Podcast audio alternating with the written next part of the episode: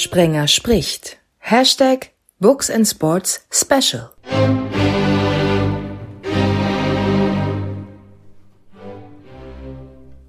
Es kommen bis zum Jahresende noch ein paar sehr spezielle Ausgaben. Dazu gehören auch drei Specials. Zum ersten, zum Herbstspecial, begrüße ich euch mit einem Hallo zusammen und Inge Lönig, aka Ellen Sandberg aus München.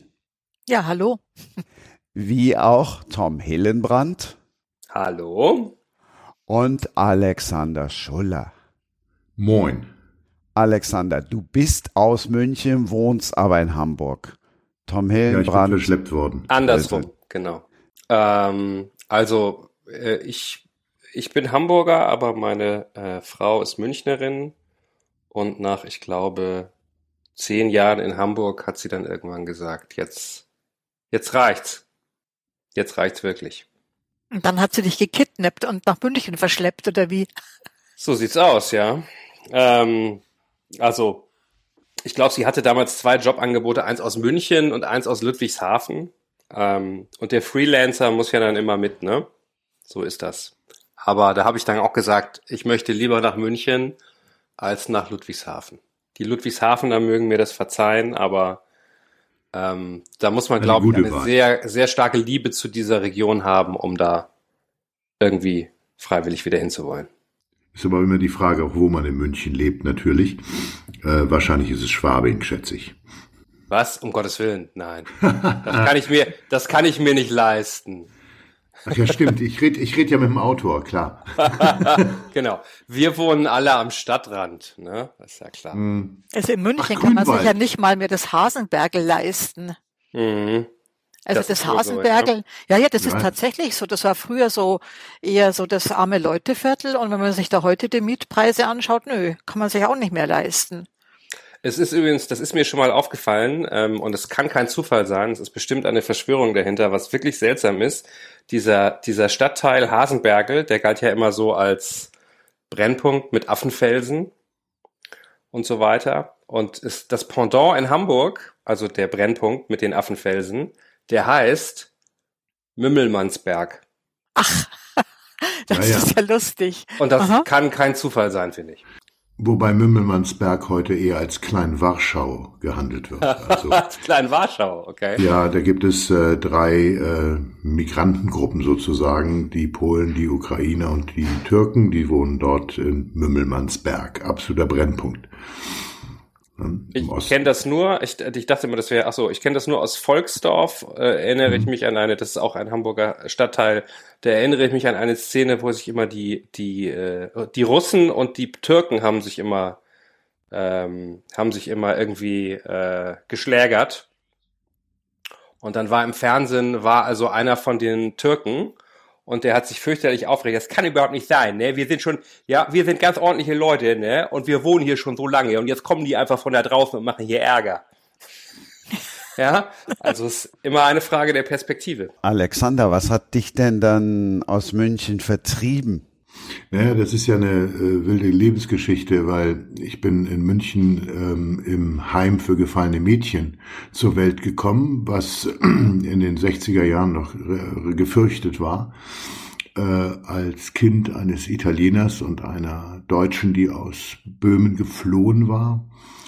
Und da lag ich dann und wurde zur Adoption freigegeben und ähm, bin verschleppt worden dann von meinen Adoptiveltern die damals äh, in den 60er Jahren, äh, weil man darüber ja nicht gesprochen hat, ähm, die sind sozusagen absichtlich für eineinhalb bis zwei Jahre nach München gegangen. Mein Vater hatte die Möglichkeit, dort einen Job anzunehmen und äh, mit Wissen äh, des damaligen Chefredakteurs des Stern, aber nur für eine kurze Zeit. Ja, und dann ist meine Mutter sozusagen ohne Kind aus Hamburg weg und zufällig dann mit einem Kind nach äh, Hamburg wiedergekommen. Und das war dann ich. Also ich hatte gar keine Möglichkeit, äh, irgendwas zu tun. Ich wurde nicht von einer Frau am Schlafittchen gepackt, sondern halt eben von meinen Adoptiveltern. Und da bin ich dann in Schleswig-Holstein am im sogenannten Speckgürtel der Hansestadt Hamburg aufgewachsen, auch ganz in der Nähe von Volksdorf, Arnsburg, Großhansdorf, Tom Hilband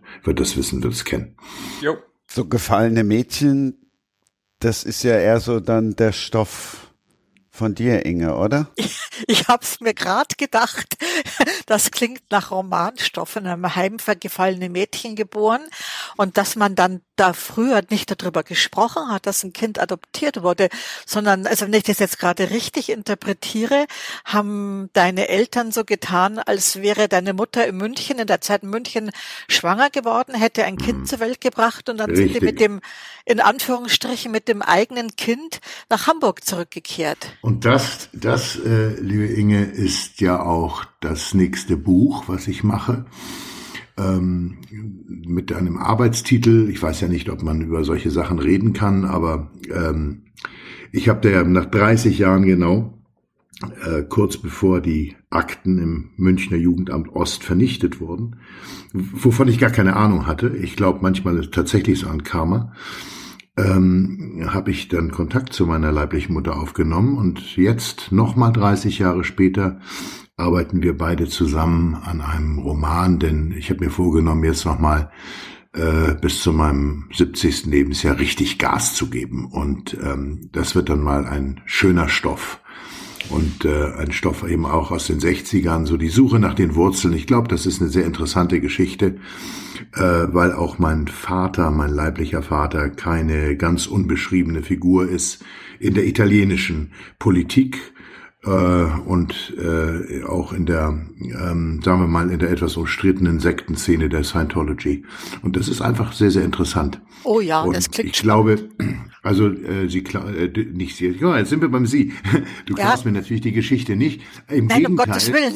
Ich würde natürlich, ich würde natürlich wahnsinnig gerne mal mit einer versierten Autorin, gerade mit einer Frau, ähm, das ist wichtig, äh, würde ich gerne mal, wie man neudeutsch sagt, plotten. Und äh, das ist ja nicht so mein, das ist ja nicht so meins, aber ähm, dieses so eine Geschichte zu entwickeln, die jetzt mal ganz weggeht von Krimi und, und Mord und so weiter und so fort. Und äh, gibt natürlich auch im Moment äh, schöne, schöne Bücher von Daniel Speck zum Beispiel, da diese prima äh, Links der Italia-Geschichten da und so weiter. Das habe ich mir mal angeschaut, logischerweise oder Stay Away from Gretchen, das ist ja so auch ein ähnlicher Stoff, sagen wir mal so. Ja, aber es ist ja. schon eine spannende Frage, wie du das äh, aufbereiten willst. Ob du das als spannenden ja. Familienroman machen willst, was dann Geheimnisse zu enthüllen gilt, oder ob du das eher so ein bisschen lustig, äh, augenzwinkernd aufziehen willst. Ähm, das glaube ich ja, kann kommt ich halt, nicht. Kommt halt drauf an. Also lustig und augenzwinkernd äh, kann das eigentlich nicht sein, weil ähm, wenn ich, ich habe jetzt ja schon äh, etwa na, 60 Stunden Interview mit meiner leiblichen Mutter geführt, die übrigens äh, bei München lebt, immer noch in Geretsried. Mhm. Und ähm, das ähm, ist das ist nicht so wahnsinnig lustig. Äh, äh da gibt es natürlich lustige äh, Szenen. Man kann ja nicht immer die ganze Zeit äh, dürfen ja die Wörter keine Trauer tragen. Aber ähm, es ist schon eine, es ist schon eine spannende Geschichte und ich glaube eine sehr eine, eine Geschichte, die auch viele Leute interessiert. Vor allen Dingen, ich erinnere mich und dann höre ich auf zu reden. Ich rede ja immer zu ein bisschen zu viel. Ähm, ich glaube, wenn ich mich recht erinnere, gab es vor zwei oder drei Jahren in der Süddeutschen oder Süddeutschen Magazin eine Geschichte über dieses Heim für gefallene Mädchen. Und äh, das war jetzt auch gerade wieder hochgekocht, diese fast schon Zwangsadoptionen oder ja, die wurden ja bearbeitet, diese jungen Frauen. Die haben ja. erst einmal auf den Fluren gewischt, bis der Muttermund sechs Zentimeter groß war und dann durften sie endlich gebären und dann wurde das Kind nach 14 Tagen äh, weggegeben. Ne? Ja. So und äh, man hat nicht darüber gesprochen. Also das ist äh, und das finde ich auch so fantastisch. Und ich habe es ja meine Adoption und damit bin ich fertig. Diese Adoption habe ich aus Versehen rausgekriegt, als ich mal irgendwann mit 14 Zigaretten gesucht habe äh, in einem Schrank von meinem Vater und zufällig einen Ordner entdeckt habe, auf dem Adoption drauf stand. Gut, und dann könnt, dann können Sie, dann könnt ihr euch vorstellen, könnt ihr euch vorstellen, ja. was da so bei mir gewesen ist. Also vom oh. Einserschüler zum Sechserschüler. Okay. Also beim Planen ja. von Plotten würde man diesen Fund, diesen zufälligen, als das auslösende Ereignis bezeichnen. Also es gibt da so ein mhm. paar Dramaturgiepunkte, die man dann an, ja. anhand derer man seinen, seinen seine Geschichte abklopfen kann, ob die auch spannend und interessant wird. Also mhm. darf ich kurz, weil Alexander vom Planen und Plotten gesprochen hat. Ähm, also ich orientiere mich, wenn ich ein Exposé schreibe, immer an dem Dreiaktmodell. Das ist, ähm, zeigt einem auf, wie man eine Geschichte in drei Akten, ähnlich wie im Theater, erzählen kann. Der erste Akt ist quasi das Setting. Stellt die Figuren vor, wie sind die drauf, wie ticken die, welche Probleme haben die, wovon träumen die. Mit dem Ende des ersten Akts, das ist dann der sehr berühmte erste Wendepunkt, mhm. ändert sich halt etwas in dieser Geschichte. Das kann äh, die, die Location sein, also die, die Figur wandert hinaus in die Welt und erlebt halt ein Abenteuer. Und am Ende gibt's wieder eine überraschende Wendung. Es gibt den Höhepunkt der Geschichte, es gibt die Auflösung und das, was ich als Klappen zumachen bezeichne. Also dieses Dreiaktmodell ist einfach für Autoren ein schönes Hilfsmittel, um zu gucken, ob ihre Geschichte trägt, ob der Leser die lesen will. Weil der Leser hat so gewisse mm, Erwartungen an Romane. Er will sich ja nicht langweilen. Beispiel der Krimi, wenn Sie auf Seite 10 die Vermutung haben, Sie wissen, wer der Mörder ist, äh, und das ist dann die, das bewahrheitet sich dann, dann äh, ist es eine maßlose Enttäuschung. Man will ja dann unerwartete Wendungen haben. Äh, man will erkennen, ah nee, da kann es doch nicht sein. Dann ist es vielleicht der oder die. Dieses Miträtseln, mit, Mitfiebern, das ist schon wichtig. Und das kann man einfach ähm, ganz gut für sich eben festmachen, wenn man eine Geschichte entwirft, indem man dieses Dreiaktmodell zugrunde hm. legt. Plotten ist sowieso völlig überschätzt, Leute. Lass das doch bleiben. Was soll das denn? Das ist doch Quatsch. da bin ich anderer Meinung. Ja, ich, also, ja. also ja, Jazz ist auch schön. Naja, also ich habe natürlich auch eine entsprechende Erfahrung gemacht. Ich habe bei meinem ersten Roman äh, nicht geplant und nicht geplottet. Ich hatte so eine vage Idee, Krimi, wer da wen ermordet hat und warum, und habe dann munter drauf losgeschrieben. Und nach 200 Seiten und 200 Seiten ist beim ersten Roman wirklich verdammt viel noch dazu, wenn du nur abends und am Wochenende mal schreiben kannst. Ähm, nach 200 Seiten habe ich festgestellt, das ist jetzt derart in Kraut und Rüben geschossen. Äh, ich werde es niemals schaffen, diese ganzen Geschichten, die ich angefangen habe, zu einem vernünftigen Ende zu bringen. Also da alles aufzulösen und das ist ja ganz speziell beim Krimi ziemlich saudoof, wenn das nicht gelingt. Also das war wirklich eine bittere Stunde in meiner Schreiberei. Ähm, ich habe das wirklich alles wegschmeißen müssen. Und seither überlege ich mir, wo will ich am Ende rauskommen und wie komme ich dahin. Also ich habe jetzt nicht einen ausgefeilten Kapitelplan, aber ich habe schon eine Plotline. Also das ist mir schon wichtig.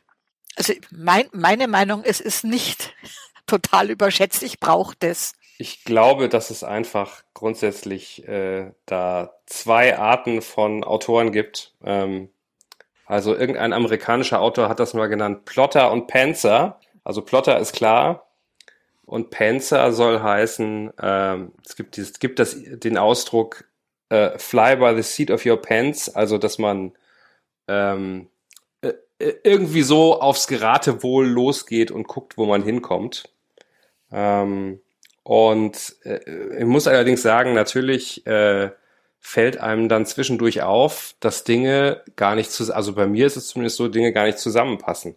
Das macht aber nichts, weil das, das, äh, also bei mir ist einfach der Erkenntnisprozess nicht linear. Ja, also ich äh, schreibe einfach im Nachhinein sehr viel um. Okay, obwohl das mache ich auch. aber ich muss halt nicht mehr ganze Kapitel rausschmeißen, das nicht. Ja, Kill Your Darlings ist ja auch so ein Klischee und ein Ausdruck, ähm, den man als Autorin oder als Autor auch manchmal äh, beachten sollte. Manchmal verliebt man sich natürlich auch in eine Stelle und die passt dann aber gar nicht mehr und dann, ach, dann, dann hüsert man da drum rum und irgendwann einmal weiß man schon oder man weiß eigentlich schon im tiefen Inneren seines Bauchs, nee, das wird nix, schmeiß es doch gleich raus. Ich glaube, da hat jeder so sein individuelles kleines Problem, seine, seine individuelle Aufgabe oder sein Tick, wie das funktioniert. Ich habe jetzt gerade äh, im Genueser Schiff, das ist ein sehr schönes Hotel in Hovach, die machen seit acht, neun Jahren eine Literaturwoche, die heißt Literatur am Meer gelesen und das sind wirklich Top-Autoren, die da kommen und Top-Autorinnen. Äh, Im Moment, ähm, es ging jetzt auch mit Corona, Gott sei Dank, ganz gut. Und da war der Georg Klein da mit seinem neuen Buch Und ich habe ihn auch gefragt, weil das ein sehr kompliziertes Buch ist. Jetzt dummerweise fällt mir jetzt der Titel nicht ein, obwohl es gar nicht lange her ist. Ähm, ähm, das ist ein sehr, sehr ein mystisches Buch. Ähm, äh, erzählt eine ganz merkwürdige Geschichte von von einem Reporter, der mit einer jungen Frau da von einem äh, eine, eine ganz spezielle Recherche äh, durchführen muss. Das Ganze spielt, glaube ich, auch in Ludwigshafen oder in Kaiserslautern, weiß ich auch nicht mehr genau. Und da habe ich auch gefragt, sagen Sie mal, wie, wie ist denn das? Haben Sie sich dieses Ende eigentlich auch, das ein sehr überraschendes Ende ist, das darf ich nicht verraten, haben Sie sich das überlegt vorher? Äh, legen Sie das vorher fest? Und er sagte, nö. Er hat drauf losgeschrieben. Er hatte nur ein, eine Sache im Kopf und da hat er dann so drauf losgeschrieben. Und das Buch sieht aber so, wenn Sie es lesen, ähm, dann haben Sie das Gefühl, das hat eine ganz, ganz minimalistisch, ganz klar strukturiert vorher und Sie sehen die Post-it-Zettel an der Wand und so weiter. Äh, also ganz, ganz großartig vorbereitet oder nö. Ich sitze dann und schreibe. Bumm, aus.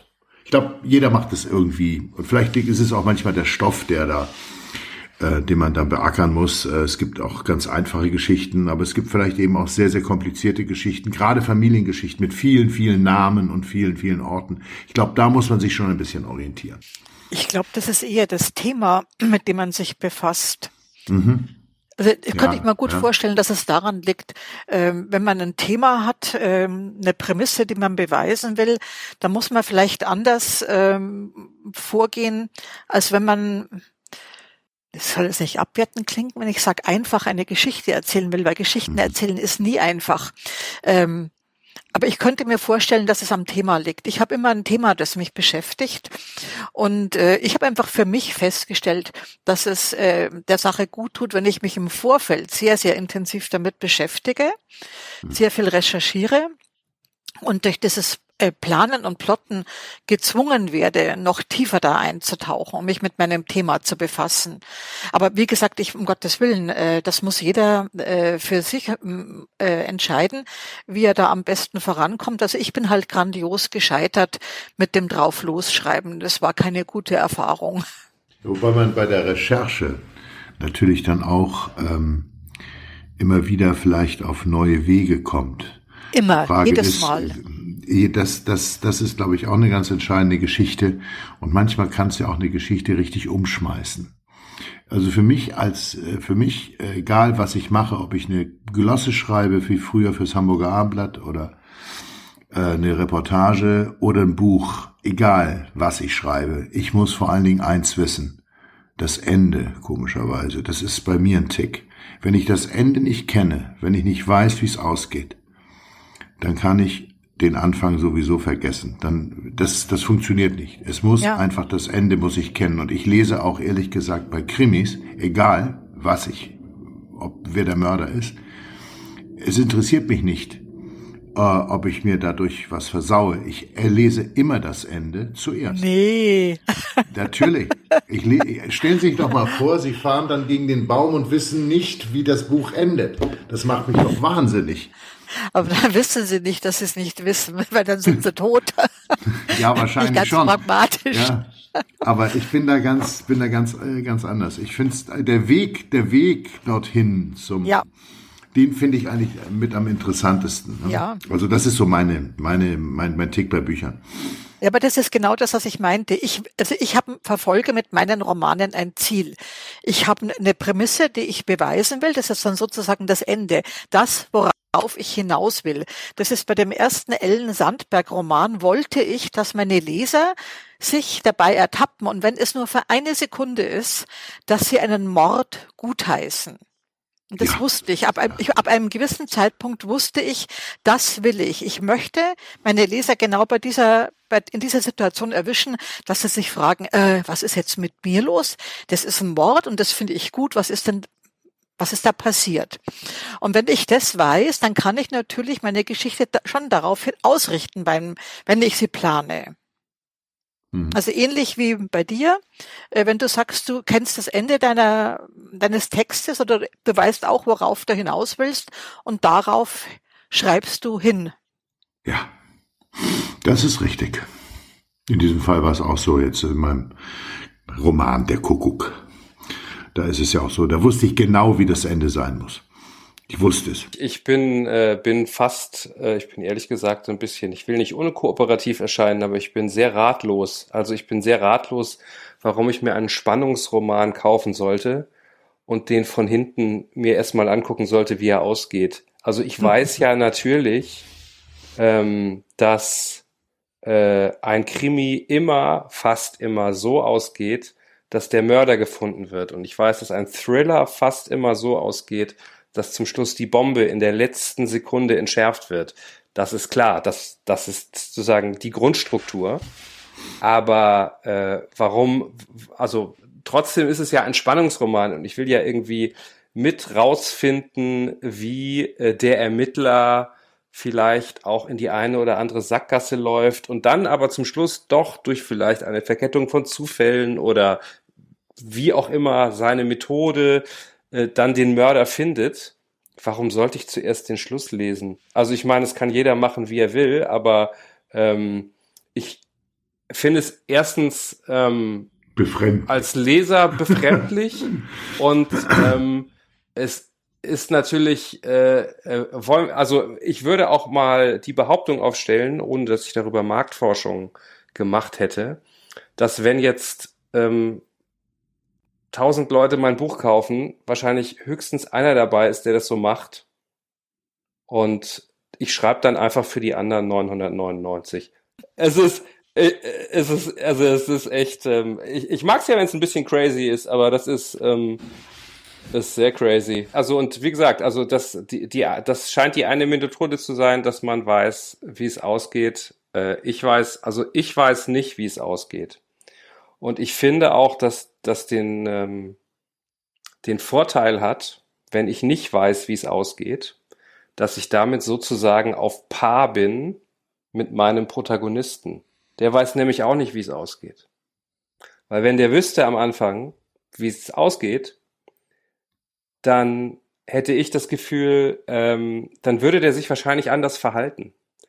Und wenn, äh, wir laufen dann beide, der Ermittler und ich quasi, oder der Held oder der Protagonist in die gleiche Richtung. Wir stolpern beide durch die Geschichte äh, beim ersten Mal so ein bisschen durch. Mhm. Ähm, und wenn ich schon wüsste, wer der Mörder ist oder wie man die Bombe entschärft oder was auch immer, ähm, dann würde ich den wahrscheinlich immer stupsen in irgendeine Richtung.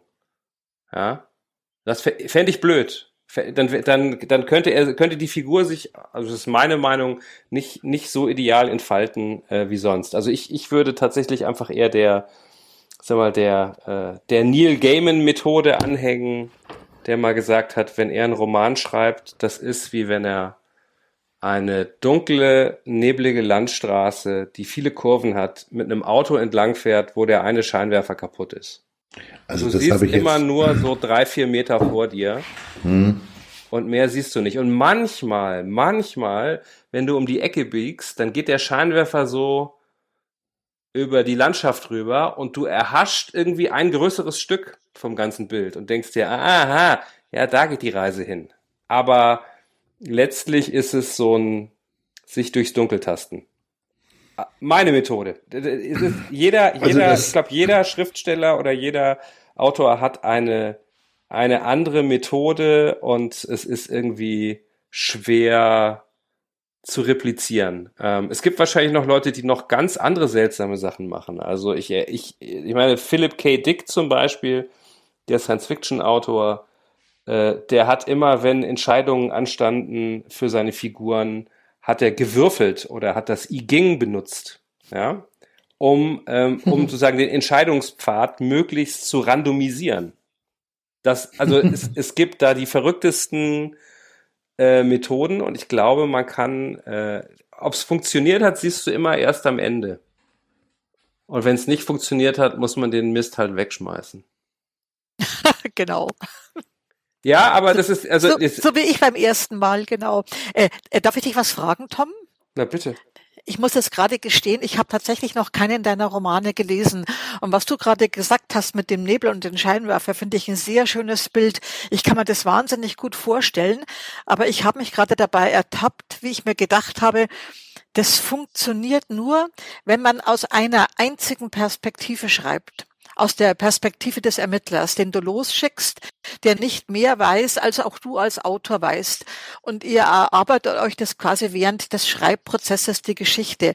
Ich glaube, in dem Moment, wo man eine zweite Perspektive hat, zum Beispiel die Täterperspektive oder Figuren, die da irgendwie involviert sind und reinfunken, funktioniert das dann auch noch mit diesem, mit der Fahrt durch den Nebel? Also ich, also äh, bei dem vorletzten Buch habe ich es mit vier Perspektiven, hoffe ich, geschafft, es in irgendeiner Weise zu einem schlüssigen und würdigen Ende zu bringen. Aber wow. es, ist mit, es, ist mit, es ist es ist mit Kopfschmerzen und ähm, und äh, Vertigo äh, verbunden. Das will ich nicht. Nee, klick, ja, klick, also man ist lang, lang, dem Wahnsinn, dem Wahnsinn irgendwann nahe. Das ist auf jeden Fall so. okay.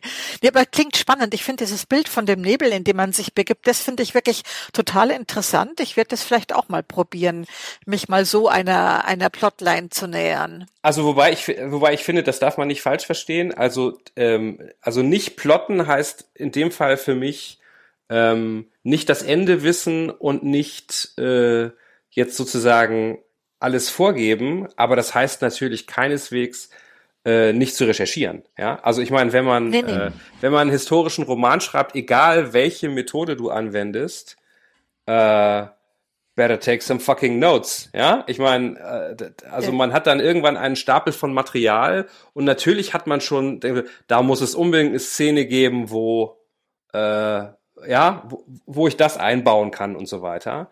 Ähm, aber äh, ja, also ich meine, also ich habe am Anfang auch viel mehr geplottet und viel mehr äh, durchstrukturiert, aber das war dann ähnlich ähm, wie mit einem Schlachtplan. In dem Moment, äh, im Moment der Feindberührung ist ähm, alles Makulatur geworden. Ne? Ja, okay, so, mhm.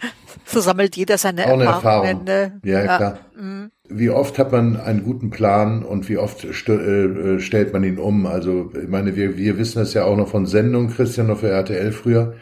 Ähm, äh, du hast einen tollen Fahrplan und dann hast du aber plötzlich einen Interviewgast, der einfach so gut ist oder ähm, ja, der so gut ist, dass es plötzlich vier, fünf Minuten länger dauert als geplant und dann musst du halt die ganze Sendung umschmeißen und äh, am Ende stellt es sich meistens heraus, es war ganz gut, dass man diese Sendung umgestellt hat. Also meine Erfahrung. Äh, ich finde es auch völlig legitim. Ich wollte noch etwas zu meiner Ehrenrettung sagen. Crazy Man, ja natürlich bin ich Crazy Man. Wenn ich gesagt habe, wenn ich gesagt habe, ich möchte wissen, wie das Ende ist, war das natürlich auch häufig scherzhaft gemeint, äh, in vielen Fällen scherzhaft gemeint. Äh, ich glaube, man braucht eine vernünftige Basis. Das sind die Recherchen. Man braucht eine Grundidee für eine solche Geschichte. Und ähm, ich, ich finde, es kommt auch immer auch ganz stark auf die, auf die, auf die, äh, auf die Qualität der Geschichte an, auf die Qualität der Figuren. Jeder wird auch seine Lieblingsautoren vielleicht haben auch. Und äh, ich, ich möchte zum Beispiel nicht wissen, wenn Inspector Rebus äh, mal wieder irgendwo in Edinburgh ermittelt. Ich möchte nicht das Ende wissen. Natürlich nicht. Hallo. Äh, das wäre eine Katastrophe, weil äh, Rebus ist einfach mal einer meiner ganz großen Helden im Moment. Äh, oder besser gesagt, so vor 15 Jahren fing es an mit äh, meiner Leidenschaft für ihn. Ähm, und da gibt's natürlich auch einige andere. Äh, da möchte ich natürlich nicht das Ende wissen. Klar. Ich sagte nur für mich, ich muss das Ende wissen. Ich muss wissen, wie es ausgeht. Und äh, ich habe natürlich in meinem Leben so viel gelesen und auch so viele Filme gesehen, dass ich eigentlich schon relativ stark voraussehen kann, wie es endet. Natürlich wird die Bombe entschärft. So ein Mist. Ich hätte es ganz gern gehabt, wenn die Bombe mal explodiert und dann passiert's endlich mal in einem Film, in einem Film jetzt, dass eine Bombe explodiert und tatsächlich ein Stadion in Grund und in, in, in Schutt und Asche liegt. Das finde ich einfach auch mal großartig, wenn sich Autoren, ganz gleich auch Drehbuchautoren oder Buchautoren, auch mal für das große Ganze entscheiden, mal für das Überraschende. Und das mag ich, das mag ich persönlich sehr, sehr gerne. Mag vielleicht auch crazy sein, Tom, weiß ich nicht. Aber dann passt ja, dann passt ja Monte Crypto, da fliegt ja alles um die Ohren. Ja. Da, da fliegt auf jeden Fall alles um die Ohren, ähm, mit inklusive überzogener äh, Explosionen und Menschen, die in Acapulco irgendwo von den Klippen springen zum Schluss. Gut. Irgendjemand hat mir geschrieben, das sei eine Konsalik-Persiflage. Die Referenz habe ich nicht ganz verstanden, aber sicherlich ist es richtig. Ja, da muss man, Konsalik ist natürlich auch nicht mehr deine Generation, das bin dann eher ich. ich nehme mal das auf, was Alexander gerade gesagt hat. Nichts von dem, was bei mir auf dem Zettel stand, habe ich gefragt. Da musst du ein bisschen Forscher sein hier. Tom Hillenbrand, Inge Lönig und Alexander Schuller sind da. Alexander Schuller hat es eben mal anklingen lassen. Mensch, du weißt es doch, zu RTL-Zeiten. Ja, wir waren tatsächlich mal gemeinsam bei RTL und somit sind wir dann jetzt in Luxemburg. Inge, welche Assoziation hast du als erstes, wenn du Luxemburg hörst? ist sehr privat. Äh, eine Reise mit meinen Eltern, mit der ganzen Familie, mein Gott, durch äh, Frankreich, Belgien, Luxemburg, die Niederlande, da werde ich so 13 gewesen sein. Tom. Meine Assoziation mit Luxemburg, naja, ich, also ich sagen wir mal so, ich merke, also ich habe natürlich sehr viele Assoziationen mit Luxemburg, weil ich da jetzt inzwischen schon äh, sieben Bücher angesiedelt habe. Und ähm, ich merke aber, dass die meisten Deutschen äh, bei Luxemburg nur denken an klein, Steuerloch Jean-Claude Juncker. Und dann ist schon Schluss. Also ich habe früher immer Frank Elzner und Jochen Pützenbacher und wie sie alle hießen, Radio Luxemburg, das war so früher. Na, was ja, was, was, dazu kann ich noch beisteuern, was wenige Leute wissen, ist, ähm, dass die Luxemburger sich schon äh, vor dem, vor dem Krieg darauf spezialisiert hatten, äh, den Rest ähm, Europas mit sagen wir mal, leichter Unterhaltung aus dem Radio zu versorgen. Und die hatten so riesen Antennen, äh, mit denen sie sowohl Frankreich als auch Teile Großbritanniens beschallen konnten. Und das war so in den 20er Jahren war das ein echtes Politikum, weil da gab es nur sehr seriöse Sender in Frankreich und in Großbritannien und du konntest dir aber ähm, die Luxemburger Welle reindudeln, wo dann irgendwelcher schreckliche Swing und solche Sachen, man stellt sich das vor, im Radio gespielt wurde. Ja, das hat, hat da eine lange Tradition sozusagen. Alexander, RTL, RTL Plus. Ja, äh, war mein erster Job nach der Henry-Nannen-Schule. Äh, ich habe ja den Lehrgang mit dem Peter Klöppel zusammen gemacht und ähm, der ist ja noch bei RTL jetzt. Und äh, ich wurde ja sofort stellvertretender Sportchef als 25-Jähriger, weil wir waren ja nur zwei, eben Uli Potowski und ich. Ne? Und ähm, ich habe eine, eine sehr, sehr gute Erinnerung an Luxemburg, weil es war so Indianerfernsehen, man durfte machen, was man wollte. Es war ja fast Anarchie zum Teil. Ähm, tolle Kollegen, äh, alle in dieser Aufbruchsstimmung und ähm, es waren auch oder es sind auch äh, super Profis gewesen. Ähm, eine, es herrschte eine tolle Kollegialität. Also ich kann das von meinem Arbeits, äh, von meiner ersten äh, festen Stelle als Redakteur damals, kann ich nur das Beste berichten. Ähm, man hat gearbeitet wie blöd. Und es war natürlich auch interessant. Ich habe sehr jung geheiratet und meine Frau und ich sind damals zusammen äh, nach Luxemburg gegangen und das war ja schon fast ein bisschen was Exotisches. Und äh, als ich äh, vor einiger Zeit mal wieder zufällig in Luxemburg war, hat es mich gewundert, wie sehr sich das verändert hat. Also äh, die Verkehrsdichte hat unglaublich zugenommen. Man steht dauernd im Stau. Ähm, ja, und die letzten, die anderen Assoziationen waren immer so, dass dieses Land so ein, eine, eine tolle Mischung ist aus belgischem Spieß, deutscher Pünktlichkeit, französischer Küche, portugiesischem, italienischem Laissez-faire. Ähm, ja, also das, das, das hat mir eigentlich sehr, sehr gut gefallen. Ich finde es sehr, sehr international. Und das ist das gelebtes mir, Europa im Prinzip. Ja, das stimmt. Ja, super Bild. Ja, genau. Das ist gelebtes Europa. Und zu der Zeit gab es eigentlich nur drei Dinge. Äh, natürlich RTL, die Eurobanken und die EU. Und ähm, so wurde, ja, und dann war natürlich auch für die Saarländer und für die Eifler waren natürlich die Spritpreise und die Zigarettenpreise äh, waren natürlich so attraktiv, dass du am Samstag ja gar nicht über die Grenze gekommen bist, sozusagen. Du hast nur, da hast du schon immer im Stau gestanden. Ne? Das, das war Luxemburg. In Wasserbillig. Wasserbillig, ja, genau. Genau. Besteht nur aus, besteht nur aus Tankstellen eigentlich, ne? Ja, Mhm. Inge, bevor wir gleich nochmal wieder nach Luxemburg zurückgehen, und zwar intensiv. John McEnroe sagt dir was als Tennisspieler, ne? Ja. Hast du jemals in deinem Leben den Namen Bob Skaggs gehört? Oh, du bist so böse, Christian. Da breche ich mir keinen Zacken aus der Krone, wenn ich sage, nee, den kenne ich nicht. Tom, du? Nie gehört. Also ich habe diesen Namen tatsächlich auch nie gehört, bis ich mit Uli Potowski im Zug saß, ihm erzählte, dass ich Alexander Schuller im Podcast habe und er sagte, frag ihn nach Bob Skaggs. Ähm, der Teleprompter war ausgefallen. Und ich hatte keine Ahnung, als ich hatte keine Ahnung, mit gegen, gegen wen John McEnroe gespielt hat. Und dann habe ich einfach irgend sowas, irgendeinen Namen erfunden. Und äh, damals habe ich glaube ich eine Band gehört, äh, die war, die die klang so ähnlich, aber ich habe auch äh, Turnen manchmal übertragen und wusste nicht, wie die Figuren heißen. Und dann habe ich einfach mal aus irgendeiner doppelten Schraube ein Gingersalto gemacht. Also das durfte man damals. Das wurde auch verziehen, glaube ich. Aber man musste ja alles wissen. Und man, also als RTL-Redakteur, ähm, war man ein klassischer Universalgebildeter. Man hat alles gewusst, aber manchmal halt nicht richtig. Also Guess ist eine totale Erfindung und äh, es ist ein Running Gag zwischen Uli Potowski und mir. Luxemburg, das fiel eben schon mal so und weil wir ganz vorhin auch mal über die Krimis von Inge gesprochen haben, und ich zum einen gelesen habe, dass Inge vieles eint mit ihrer Person, die ich so liebe aus den Krimis Dünfort, sprich das Essen, Luxemburger Essen. Also zu Essen kann ich was sagen. Zu Luxemburger Essen, da bin ich völlig blank.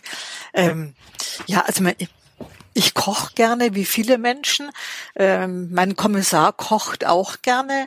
Und was er besonders gut kann, das hat er von mir gelernt, ähm, er kann wirklich eine gute Mahlzeit in 20 Minuten auf den Tisch bringen. Und das war natürlich die Überleitung zu dem Buch, was seit dem 4.11. erhältlich ist. Und genau deshalb ist er im Special. Ja, das äh, ist äh, natürlich insofern, glaube ich, ein bisschen ungewöhnlich, weil dieser äh, Protagonist dieser Reihe, Xavier Kiefer, äh, nicht nur ein Koch ist, sondern auch ähm, ein Ermittler wider Willen. Also es gibt ja eigentlich immer entweder den, ähm, den Kommissar oder den Privatdetektiv, wo die intrinsische Motivation relativ klar ist. Ja, das ist sein Job. Und dann gibt es diese Miss Marple Pater Braun Typen, die, ähm, die ermitteln, weil äh, sie irgendwie Interesse an Kriminalistik haben oder neugierig sind, aber äh, Xavier Kiefer, der wird immer mehr so in die Fälle ähm, hineingesogen und äh, ist da drin irgendwie verstrickt und äh, taumelt da auch immer so ein bisschen durch, weil er halt eigentlich überhaupt kein Kriminalist ist. Ähm, und äh, das, also möglicherweise passt das dann auch zu meiner äh, zu meiner Nicht-Plotweise. Also in diesem Fall ist der Protagonist wirklich ähm, manchmal sehr hilflos. Goldenes Gift ist der siebte. Alle Fans haben zwei Jahre darauf gewartet. Worauf können sie sich freuen? Außer auf viel süß.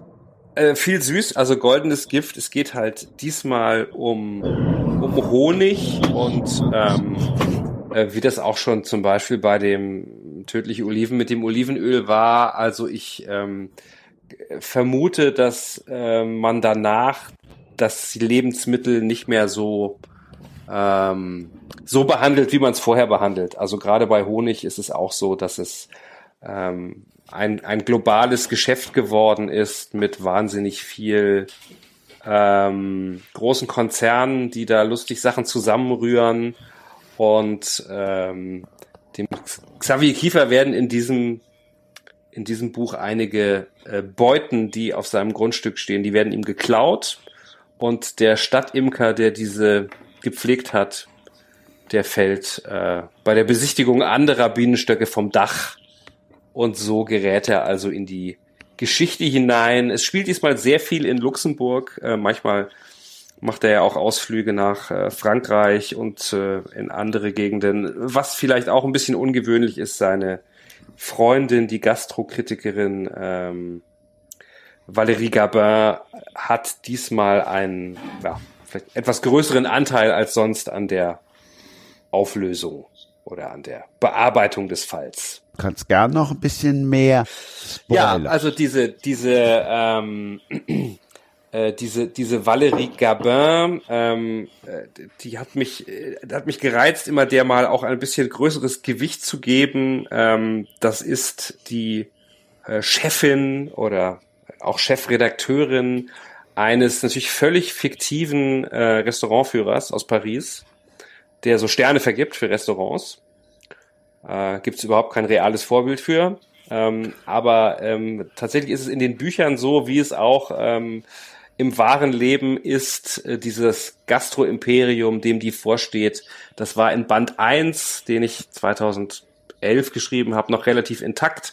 Aber inzwischen ist das sozusagen im, im Bröckeln begriffen, weil ähm, dass man Restaurants testet und dann diese Rezensionen quasi in so ein Buch druckt und das dann ein Jahr später verkauft, ist natürlich heutzutage wirklich völlig dated. Und die Valérie Gabin entwickelt sich jetzt ein bisschen mehr zu so einer, ist jetzt im Prinzip eine, eine Food-Reporterin, die für ein großes Food-Portal schreibt und auch selber halt solche Sauereien recherchiert ähm, und das tut sie diesmal tatsächlich zusammen mit Xavier Kiefer. Sonst war sie immer mehr der Sidekick so ein bisschen. Diesmal, ähm, da sind wir dann auch wieder bei den verschiedenen Perspektiven. Also hat sie auch im Buch eine eigene Perspektive, aus der erzählt wird. Das ist diesmal bisschen, bisschen anders als sonst, aber ich glaube, es hat ganz gut, ganz gut funktioniert. Wie bist du denn überhaupt auf Luxemburg gekommen? Alles andere war schon belegt.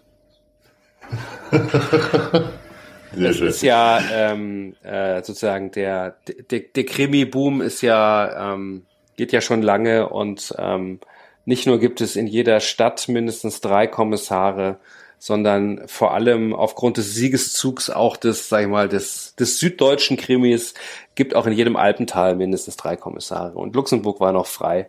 Aber also im Ernst ähm, ist es so, dass äh, ich am Anfang beim ersten Buch so ein einen Plot hatte, wo ich wusste, da geht's um Essen und äh, geht's um, um Haute Cuisine und um äh, so einen Gastroführer und dann habe ich überlegt, naja, wo, wo könnte das denn spielen?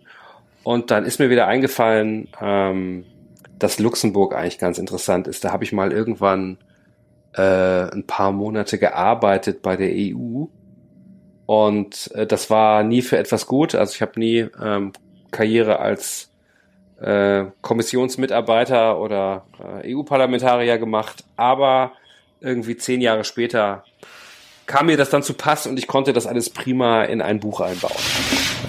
So ist es im Prinzip dazu gekommen. Also ist auch da, ähm, da sagen Leute immer, ah, das hast du, hast du geplant, du hast dir ein Trendthema genommen, Essen, hast dir noch ein Trendthema genommen, Krimi, und dann hast du dir noch irgendwie ein Location gesucht, wo noch, wo noch kein Schwein irgendwie eine Geschichte geschrieben hatte. Und so hast du deine Serie geplant, aber ich wusste am Anfang ehrlich gesagt noch überhaupt nicht, dass ich eine Serie schreibe. Also ich war verwundert, dass ich es überhaupt geschafft habe, ein Buch fertig zu kriegen. Beim ersten Mal ist das ja keineswegs sicher, dass das irgendwie, dass man das irgendwie hin, hinbringt, sage ich mal. Wusstest du denn, dass auf allen Tom Hildenbrand steht, selbst wenn es jetzt so abgefahrene Bücher sind wie Drohnenland oder eben, ja, Monte Crypto ist ja komplett was anderes. Ähm, das, das wusste ich am Anfang nicht. Also ich wusste, dass auf den Büchern nicht Thomas Hillenbrand steht, sondern Tom Hillenbrand. Weil wenn du vor zehn Jahren Thomas Hillenbrand gegoogelt hast, dann kam als erstes immer so ein Torwart der war früher Torwart beim HSV und ich glaube danach mal bei Hoffenheim oder so. Ich kenne mich mit Fußball nicht so aus. Auf jeden Fall musste ich deshalb den Tom nehmen. Ich weiß das auch deshalb noch so genau, weil ähm, äh, meine freundlichen Kollegen bei Spiegel Online damals ähm, eine Seite aus dem Sportteil des Hamburger Abendblatts ausgeschnitten haben äh, von einem HSV-Spielbericht, wo dieser Thomas Hillenbrand in die falsche Ecke gesprungen ist bei irgendeinem entscheidenden äh, Freistoß oder Elfmeter. Und das hing hinter meinem Platz und die Zeile war Hillenbrands Fehler. Aber äh, was sozusagen das Branding angeht, also kann man unter einer Autorenmarke Krimi machen und Science Fiction und historischen Romanen. Ähm, äh, auch gute Frage. Also ich äh, ich habe es gemacht und es hat jetzt irgendwie funktioniert. Also normalerweise würde einem ein Verlag davon abraten. Ne, würde sagen, dann brauchst du zwei Pseudonyme. aber ähm, ich glaube, dass das Marketing-Quatsch ist. Nee, also ähm, das ist ganz schnell und ganz einfach erklärt. Als Inge Lünnig schreibe ich ja diesen klassischen Ermittlerkrimi mit meiner Hauptfigur, dem Konstantin Dünfort. Und es gab einmal einen Stoff, den ich bearbeitet habe, da habe ich gemerkt, das ist nicht als Ermittlerkrimi, das ist das Mörderkind, das ist auch bei Ulstein erschienen. Das ist anders aufgemacht. Also das Coverdesign ist ein anderes. Auch der Klappentext auf der U4, da taucht Dünfort überhaupt nicht auf. Aber ich habe dann, als das Buch erschienen war, von einigen Leserinnen und Lesern Mails bekommen von richtig verärgert bis ähm, reichlich verwundert, dass in diesem Roman Dünfort nicht vorkommt. Und dann habe ich mir gedacht, hey, ja, ich habe mir gedacht, hey Leute, äh, Coverdesign, Klappentext, also eigentlich sieht man sofort, dass es kein Dünnfahrt-Roman ist, aber andersrum heißt es ja wohl, dass es, dass ich also Fans habe, die ganz blind zugreifen, wenn es einen neuen Inge Lönig-Roman gibt, weil sie annehmen, da ist Dünfahrt drin. Das ist ja unheimlich schmeichelhaft. Das ist total nett. Das hat mich auch wirklich gerührt. Und dann habe ich ja schon jahrelang diesen Stoff für die Vergessenen mit mir herumgetragen. Also ich bin auf, zu diesem Stoff gekommen durch einen Zeitungsartikel und habe aus einem privaten Interesse heraus angefangen zu recherchieren und äh, habe dann irgendwann eine irre Sammlung gehabt an Informationen. Ich habe wirklich ein äh, Material dazu. Ich war auch in Archiven. Also der Zeitungsartikel, ich hole jetzt mal ein bisschen weiter aus, der ging um einen untergetauchten Nazi-Arzt und der war aus dem Jahr 2005. Da waren damals Zielfahnder des LKA Baden-Württemberg dem Dr. Aribert Heim auf den Fersen, einem Arzt, der sich in relativ kurzer Zeit, ich glaube in drei Monaten, in Mauthausen den Beinamen Dr. Tod verdient hat. Und wie gesagt, der Artikel 2005, Zielfahnder des LKA, ich habe mir gedacht, ey Leute, ist schon ein paar Jahre her, welche Strafe kann es für diesen Mann überhaupt noch geben? Und dann habe ich angefangen zu recherchieren, eben was aus diesen Nazi-Ärzten wurde. Dann ist man ganz schnell auch bei dem Thema Euthanasie und man hat sowieso einen Wahnsinnshals, weil die alle nicht zur Verantwortung gezogen wurden. Und ähm, also der Stoff wurde immer mehr und ich habe zwischendrin versucht, äh, wie ich wusste, ich will darüber schreiben, das als Dünfort-Roman zu planen und zu plotten und habe sehr schnell festgestellt, das ist nicht der richtige Weg. Ich verschenke irres Potenzial. Und dann habe ich einen anderen Weg gefunden, äh, habe diesen Stoff anders geplant und geplottet. Mein Agent hat den angeboten und ähm, dann war auch relativ schnell klar, dass ich das unter Pseudonym schreiben werde, weil es eben ein anderes Genre ist, nicht der klassische Ermittlerkrimi. Es war auch noch ein anderer Verlag, nicht Ulstein, sondern Penguin. Und äh, damit war klar, das trenne ich. Die Inge Lönig schreibt den Ermittlerkrimi und die Ellen Sandberg schreibt spannende Familienromane, die sehr häufig einen historischen Hintergrund haben.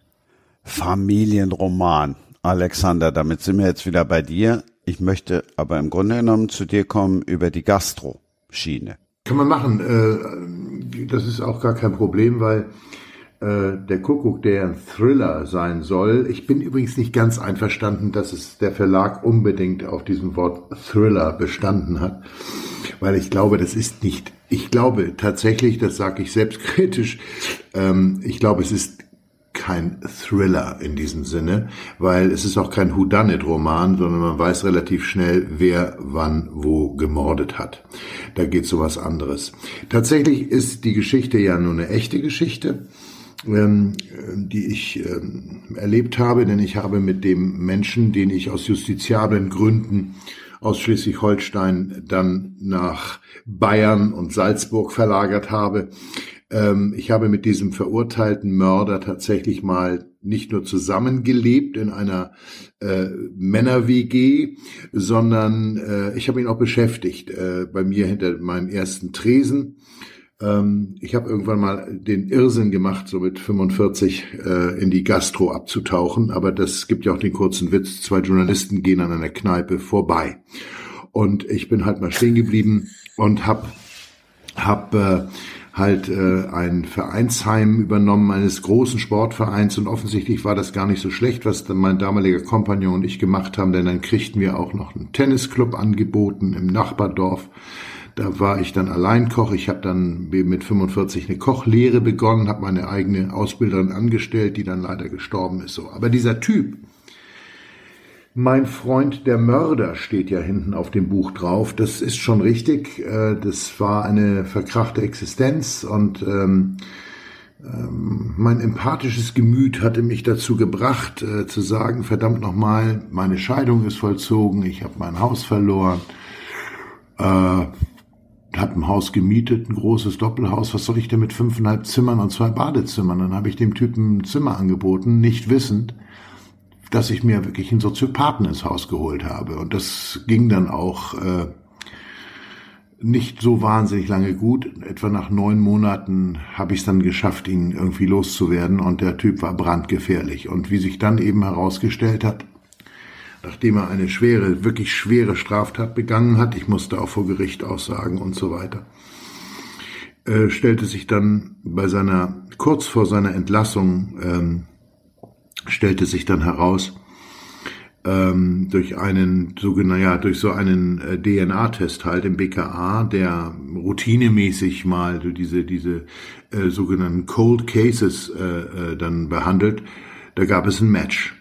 Und dann stellte sich raus, dass der tatsächlich 20 Jahre zuvor, 19 Jahre zuvor, eine Frau äh, erwürgt hatte, äh, auch im Nachbardorf sozusagen. Und äh, die Geschichte mit diesem Menschen habe ich die ganze Zeit mit mir rumgetragen, habe gesagt, das ist eigentlich ein guter Stoff. Es ist ein tragischer Stoff natürlich auch. Und ähm, solche persönlichkeitsgestörten Gestalten, ähm, das ist mein Thema, sagen wir mal so, auch ein, ein, ein gewisses Lebensthema. Und ähm, ich habe dann irgendwann die Geschichte äh, geschrieben, ähm, andersrum, ich habe die mal angeboten. Eigentlich ging es um ein äh, Ghostwriting für einen sehr, sehr bekannten Kriminalbiologen. Diese Zusammenarbeit war nicht fruchtbar. Vier Autoren sind an ihm gescheitert. Ich war einer davon. Aber die Geschichte fand nun der Verlag, für den ich schon einige Sachen gemacht habe, also für, für Random House respektive Drömer Knauer, die Geschichte fanden die so stark, dass sie gesagt haben, wissen Sie was, Herr Schuller, jetzt machen Sie mal äh, einen eigenen Krimi draus. Und da habe ich natürlich begeistert Hurra geschrien. Ähm, angefangen habe ich vor über zweieinhalb Jahren den zu schreiben. Äh, dann kam Corona, dann kam der ganze andere Wahnsinn. Ich habe mittlerweile übrigens wieder eine, einen Ausflug in die Gastronomie gemacht. Äh, das wird mein nächstes, übernächstes Buch. Da freue ich mich schon drauf, so einen Ratgeber zu machen. Aber der Kuckuck ist halt eben so eine sehr auch äh, 80-prozentig wahre Geschichte und hat autobiografische Elemente und ähm, behandelt vor allen Dingen eben die Art und Weise, wie sich Menschen, und von denen gibt es Millionen in Deutschland statistisch, betrachtet, wie sich Menschen in dein Leben reinwanzen und es dir über kurz oder lang zur Hölle machen. Und äh, ich bin längst nicht mehr der Meinung, äh, nach meinen Recherchen, dass zum Beispiel Borderline oder Narzissmus ganz groß voneinander zu trennen sind. Natürlich gibt es Nuancen. Und ich bin auch nicht der Meinung, was ja noch viele Leute vertreten, dass es eine äh, primär weibliche Erkrankung ist, der Psyche, der Seele, sondern dass es gut verteilt ist. 50-50 äh, und dass Frauen halt nur anders reagieren als Männer, wenn sie so sind, wie sie sind.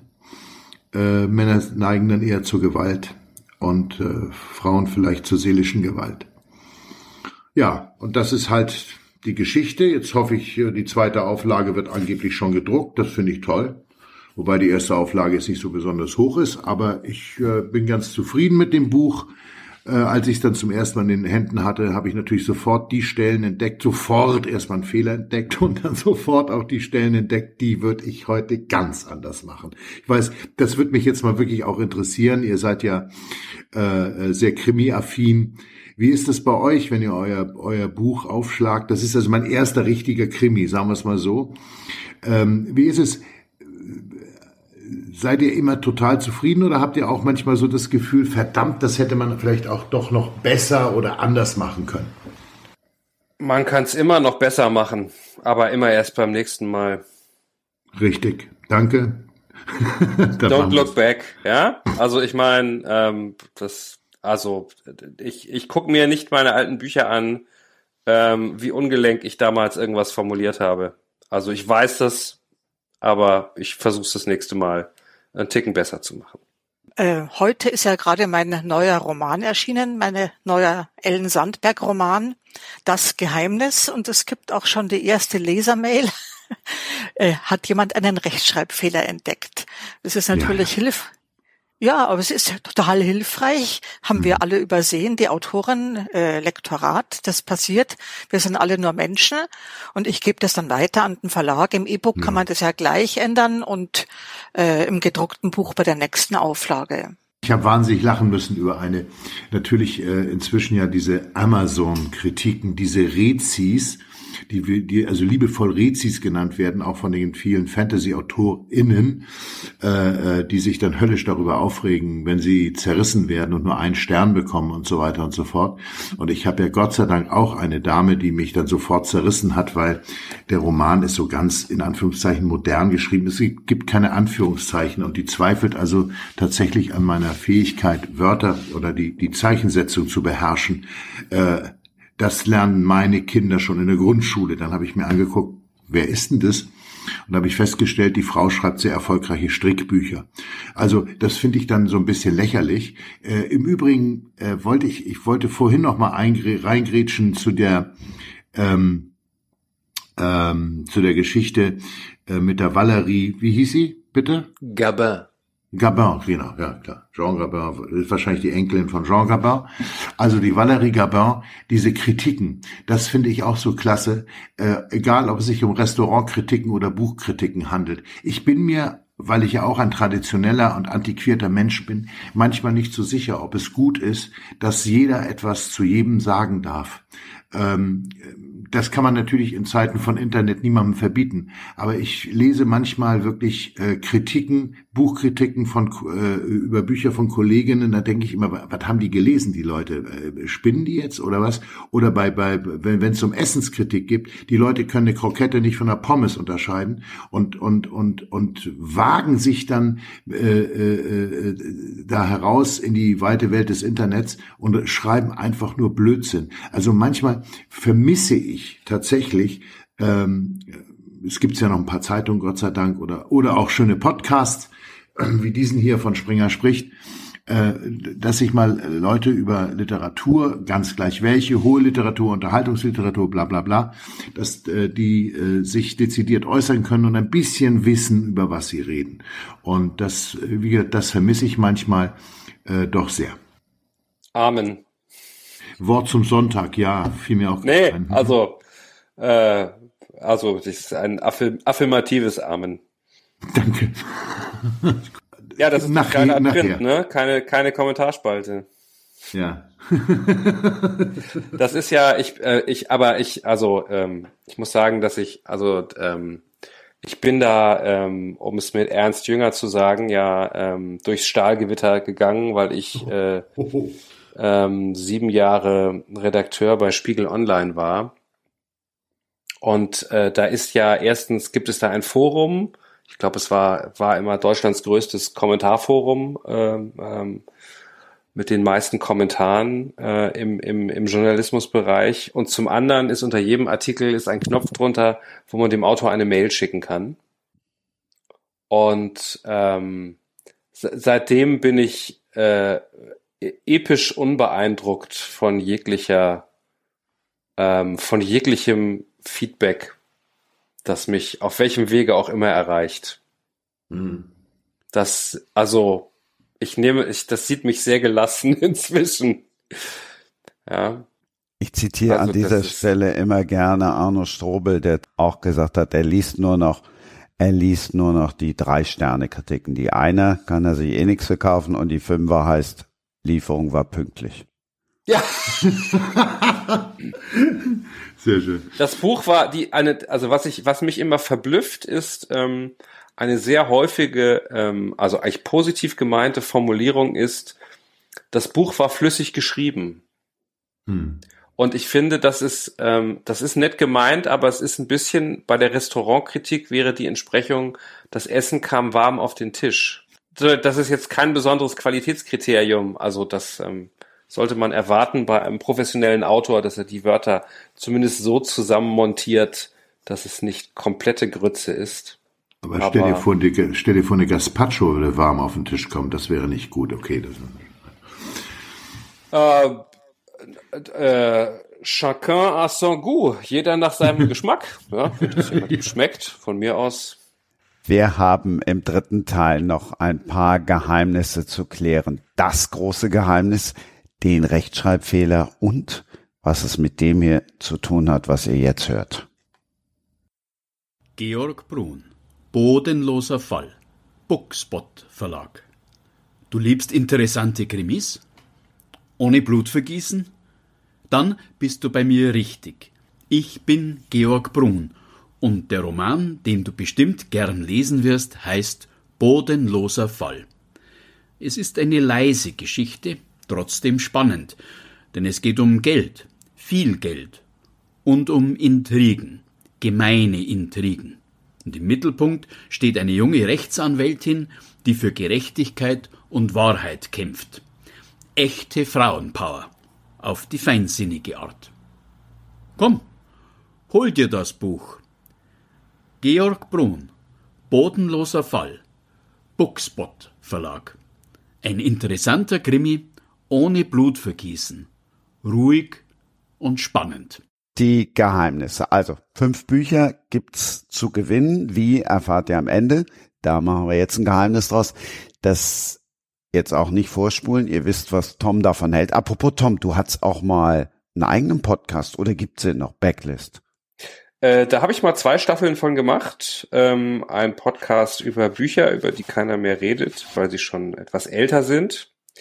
Ähm, das hat auch Spaß gemacht und ich, ich überlege, ob ich noch eine dritte Staffel mache. Aber ehrlich gesagt ähm, muss ich einfach sagen, äh, es gibt, es gibt ja relativ viele Podcasts und äh, es ist ja auch immer eine Frage des Impacts und ähm, das habe ich jetzt so bisschen orchideenmäßig aus Spaß mal gemacht, habe ich jetzt auch viel äh, über Podcasts und Radioproduktion bei gelernt, aber ich bin mir noch nicht sicher, ob ich nicht vielleicht in der Zeit, die ich dafür bräuchte, einfach lieber noch ein Buch schreibe. Ich bin da relativ monomanisch mach lieber nur eine Sache und dann richtig.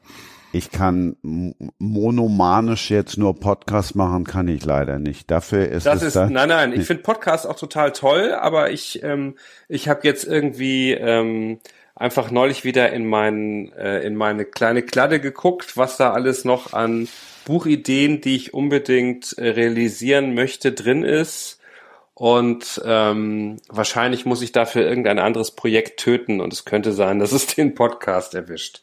Ähm, weil ehrlich gesagt auch, muss man ja auch sagen, ähm, äh, Podcasts außerhalb der USA ähm, äh, ist jetzt nix. Also wenn man Joe Rogan ist, wird man reich mit Podcast, aber ansonsten eher nicht. Ist auch eine betriebswirtschaftliche Entscheidung dann irgendwann. Bei mir zumindest. Also wenn ich in der Zeit noch ein Buch schreiben kann, wäre auch nicht schlecht. Inge Lönig hat es eben schon gesagt, jetzt ist sie ja eigentlich weg, weil jetzt ist ja Ellen Sandberg da. Das Geheimnis. Sag uns doch erstmal äh, der Rechtschreibfehler. Und dann gehen wir zum Inhalt. Aber jetzt bin ich neugierig auf Seite ich weiß nicht was äh, ist das Wort Herbst ohne R geschrieben. Oh. Das ist natürlich ein dummer, völlig überflüssiger Fehler, aber wie gesagt, wir sind alle Menschen, sowas passiert. Man liest dann einfach Herbst, weil man erwartet, dass dort Herbst steht. War das bisher die einzige Rückmeldung dann? Es hat ähm, eine Auslieferung in den Buchhandel gegeben, die haben Leseexemplare bekommen und äh, in einem Bloggerportal konnte man, konnten Buchblogger wohl äh, da auch Leseexemplare anfordern und deswegen jetzt dieses äh, frühe Feedback. Inge, hast du denn auch Leser, die so so Continuity-Fehler, also vielleicht hast du auch gar keine, aber die so so Sachen melden, ja, äh, in Band 2 der Serie hatte der aber immer rote Pantoffeln zu Hause an und jetzt sind sie plötzlich blau oder so? Nein, so, also, nee, das, nee? das hatte ich bis jetzt noch nicht, nee. Das habe ich gehört, das hat George R. R. Martin bei Game of Thrones beziehungsweise bei der Buchserie dazu gehabt, wo dann Leute moniert haben, dass irgendwer, der vor drei Büchern mal aufgetaucht ist, immer auf einem Rappen ritt und plötzlich jetzt einen Schimmel habe und wie das denn zu erklären sei. ja, Die Leute sind sehr genau. Ja, muss man. Ja, sagen. schon. Aber als Ellen Sandberg schreibe ich ja keine Serie, das sind ja lauter Standalones. Genau, ich ähm, meinte jetzt eher bei dem Default, da, da gibt es ja bestimmt Profileser, die genau wissen, was da alles schon mal vorgekommen ist. Ja, also anscheinend sind mir da solche Fehler noch nicht unterlaufen. Ich habe da auch immer nachgelesen, wo wir gerade stehen und äh, ja, nee, also kenne ich tatsächlich nicht. Bei mir kommen immer die Recht, bei mir kommen die Rechtschreibfehler an und dann, also in einem Dünfort-Krimi wird mal eine Katze ermordet. Das muss man sich als Autorin dann vorhalten lassen. Diese Katze, die getötet wurde, dass in demselben Roman Frauen auf eine sehr grausame Art und Weise umgebracht werden. Ja, ist halt Krimi, da darf das passieren. Das wird dann nicht moniert in, ich glaube, dem zweiten Maigret-Krimi wird Maigrets Assistent äh, ermordet und er taucht dann aber im dritten und vierten wieder auf. Das ist natürlich ein, ein grober Fehler. Da ja, muss man Simenon hat gesagt, ach, der ist tot. Das hatte ich völlig vergessen. Ja, ja? da muss man das sich halt war aber auch nicht so schlimm, lassen. ne? Ja, ich, nee. genau, das muss man dann, genau, retroactive continuity herstellen. Genau muss man kreativ sein, das sind wir ja. Es war ein Traum. Georges Simenon hat seine Romane ja auch in drei bis vier Tagen geschrieben. Da kann sowas durchaus mal passieren. Ja, ich finde es am Ende schon, schon ein bisschen länger. Ja, er hatte wirklich drei, ich meine, die sind ja dünn, 180 Seiten und äh, der hat in drei bis vier Tagen im Café halt das Ding runtergehackt in die Maschine.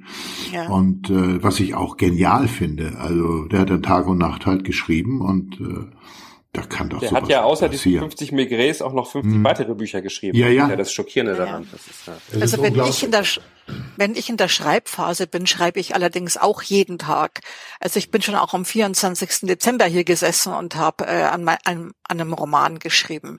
Weil in der Schreibphase, wenn ich da einen Tag Pause mache, dann brauche ich zwei Tage, um wieder reinzukommen. Ja, ist schlecht. Am, best, am, be am besten mit Vollgas durch, ne? Und meine Ellen Sandberg-Romane sind ja auch ein bisschen dicker als 180 Seiten. Es sind ja meistens so 450. Da braucht man schon ein bisschen Zeit dafür. Also falls es jemand interessiert, ich habe für mich einen Gradmesser, ähm, wann ich weiß, dass eine Geschichte gut ist oder wirklich gut ist, wenn ich mich einfach, wenn ich total kaputt bin, wenn ich äh, 16 bis 18 Stunden sitze.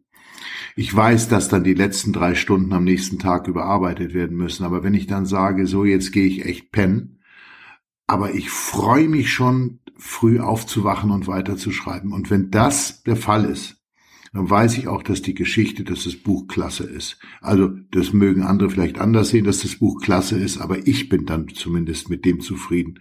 Das ist für mich so ein Gradmesser und deshalb macht es auch im Moment die Zeit, wie ich finde, ist ein bisschen schwierig. Ähm, durch diese Corona Kacke, möchte ich einfach mal sagen, weil es nervt mich höllisch mittlerweile, ähm, sind ja auch viele Dinge verschoben äh, worden. Also äh, vom Erscheinungstermin her bis zur Abgabe des Manuskripts. Bei mir war das zumindest so. Und da bist du immer rausgekommen. Und ähm, ähm, ich, ich finde das, was, was Frau Sandberg, Frau Lönig sagt, äh, sehr richtig. Wenn man rausgerissen wird, äh, immer wieder rausgerissen wird, dann ist das eine ganz blöde Sache für die, für die, für den Autor. Ja. So und, gesehen war Corona für mich ideal.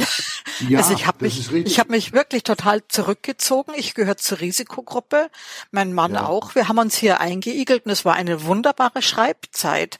Das und äh, und Corona hat auch äh, Eingang gefunden in den Roman. Der spielt im Corona-Sommer 2020. Ich habe ja noch ein, was der Christian noch nicht äh, gesagt hat, ich habe ja noch, ich bin ja leider zurück in der Gastro und ich, äh, ich habe einen sehr gut gehenden Weinladen. Gut gehend ist jetzt auch ein relativer Begriff, aber äh, der ist nach ganz langen Schwierigkeiten ähm, ist der jetzt, äh, der ist jetzt am Start. Der ist vernünftig und, und es läuft und äh, es ist wahnsinnig viel Arbeit, weil Gastronomie hat nichts mit Romantik zu tun, sondern mit Betriebswirtschaftslehre.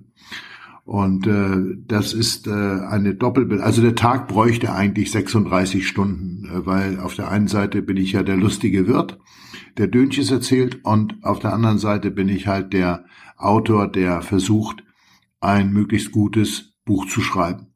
Und das äh, miteinander zu vereinbaren, äh, ist ganz schwierig, wenn dann halt eben solche Zeiten wie Corona sind, die wirtschaftlich, machen wir uns da nichts vor, äh, die wirtschaftlich äh, äh, katastrophal sind, wenn man eine Gastronomie hat und alle seine Buchhonorare in die Gastronomie steckt, die man gerade aufnimmt. Und da muss man noch ein paar andere Sachen mal nebenbei schreiben, mal kurz mal eine Website umtexten, äh, damit man überhaupt die Miete bezahlen kann. Und äh, das ist nicht so einfach. Und ich glaube, es geht im Moment sehr, sehr vielen Autoren so. Also nebenbei geschrieben habe ich wahrscheinlich die meiste Zeit meiner, meines Autorendaseins, mhm. weil ich war ja nebenbei Hausfrau, Mutter von zwei kleinen mhm. Kindern, die Tochter einer Mutter, die zunehmend Hilfe gebraucht hat, um die ich mich zwölf Jahre gekümmert habe. Ich war das berühmte Sandwich und obendrein als Grafikdesignerin selbstständig und habe dann nebenher meine Dünfort-Romane geschrieben, bis ich dann irgendwann gesagt habe, nö, jetzt will ich vom Schreiben alleine leben können. Es war ja völlig naiv. Äh, ich hatte damals einen Zweibuchvertrag bekommen für die nächsten beiden Dünfort-Romane und äh, hatte eine kleine Erbschaft gemacht und habe gewusst, das Garantiehonorar für die beiden Bücher und die kleine Erbschaft, das reicht, um äh, über die Runden zu kommen für die hm. Schreibzeit. Es reicht für die Margarine auf dem Brot.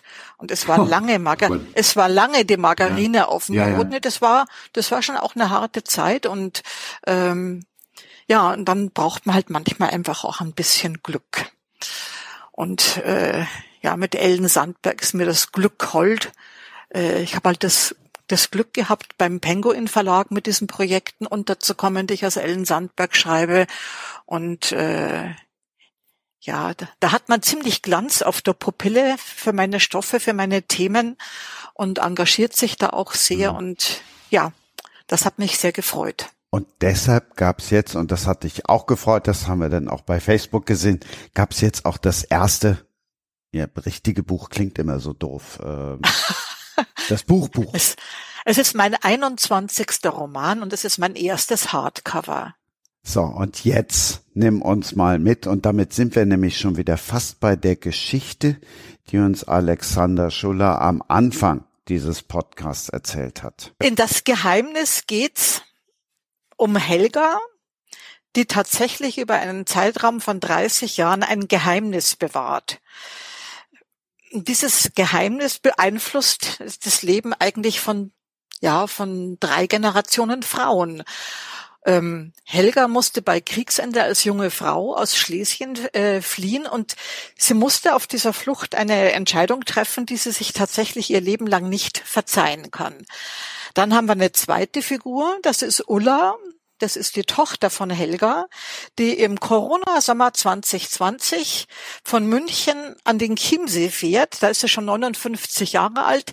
Sie ist glücklich geschieden und hat schon lange nicht mehr an ihre Mutter gedacht, weil, also ihre Mutter hat sie im Alter von neun Jahren verstoßen, verlassen. Und Helga ist jetzt 59, also da ist sehr viel Wasser die Isar runtergeflossen. Und ähm, Ulla geht halt in dieses Häusel am Chiemsee, in dem, da hat ihre Mutter in den 70er Jahren in einer Kommune gelebt und hat in einem alten Bauernhof und ihr hat dieses Austragshäusel gehört und das hat Ulla von ihrer Mutter geerbt. Und jetzt ist Corona-Sommer, sie lebt in Neuperlach in einem Hochhaus ohne Balkon und es wird ihr alles zu eng und deswegen fährt sie an den Chiemsee. Und dann entdeckt sie in diesem Häusel irgendwann Tonbandkassetten. Sie denkt, das sind so Mixed Tapes, so der ganze Sound der 70er ist da drauf. Aber zwischendrin hat ihre Mutter, das war, das war eine sehr chaotische Frau, die war Künstlerin, Performance-Künstlerin. Da ist, das Vorbild für sie ist Marina Abramovic. Und äh, in diesem ganzen Chaos auf, dieses, auf diesen Kassetten ist die Lebensgeschichte von Helga erzählt und natürlich auch, was sie damals auf dieser Flucht entschieden hat, eine Schuld, die sie auf sich geladen hat und die sie sich tatsächlich nicht verzeihen kann, die ihr ganzes Leben beeinflusst hat. Und Ulla erkennt dann, ja, ihr Leben auch und auch das Leben ihrer Tochter. Und dann gibt's dort in am Chiemsee, Moosleiten heißt das Dorf, noch eine 80-jährige Frau, das ist Luise, die hat im Sommer 72 sich in diese Künstler-WG verschlagen und die ist immer noch da, weil sie gar nicht weiß, wo sie anders hin sollte.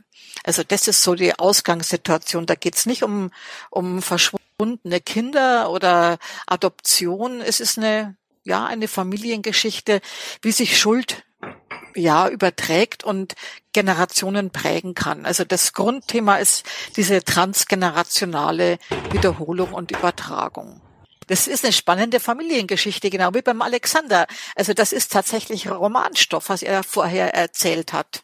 Vielleicht habe ich ihn zu früh erzählt. nee, nee, alles gut. Oder zu spät. Nee, das nicht. Das passt schon. Tom, liest du solche Geschichten auch? Ähm, nee, also es ist, es, ich, ich ähm, lese ganz gerne ähm, mal das ein, den einen oder anderen Science-Fiction-Roman. Ansonsten ähm, halte ich es mit David Bowie. Ähm, Kunst interessiert mich nur, wenn ich da was klauen kann. Also alles andere, was ich lese, so dient irgendwie dem Zweck, mein nächstes Buch äh, irgendwie vorzubereiten. Das heißt, ich lese, äh, ich lese eigentlich fast keine Unterhaltungsliteratur, Krimis, Thriller, Historienromane, Familienschicksale, whatever. Ähm, ich, also das ist auch, äh, das sind bestimmt alles sehr gute Bücher, aber es ist die die die Zeit ist einfach die Zeit ist einfach begrenzt. Also ich habe jetzt gerade eine Recherche, wo ich äh, auch wieder so eine Quellenliste habe mit 150 Titeln. Die muss ich ja nicht alle lesen, aber zumindest irgendwie erstmal sichten und ähm, dann da, da, dann ist der Tag eigentlich auch vorbei.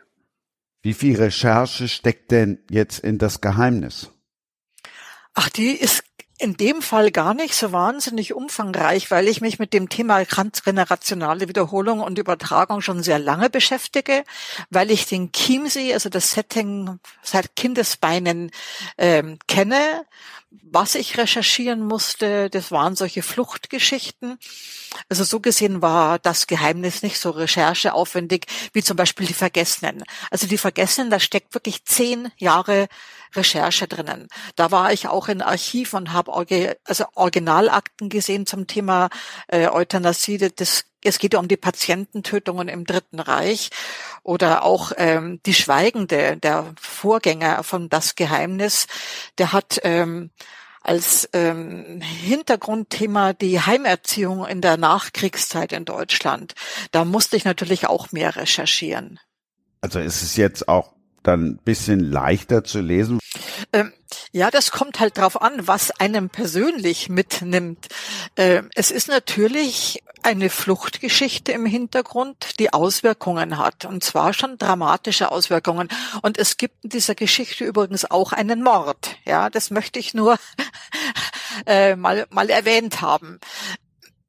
Ich versuche in meinen Romanen, ich schreibe ja Unterhaltungsromane, ich versuche die nicht zu schwer zu machen. Ich will auch niemanden belehren.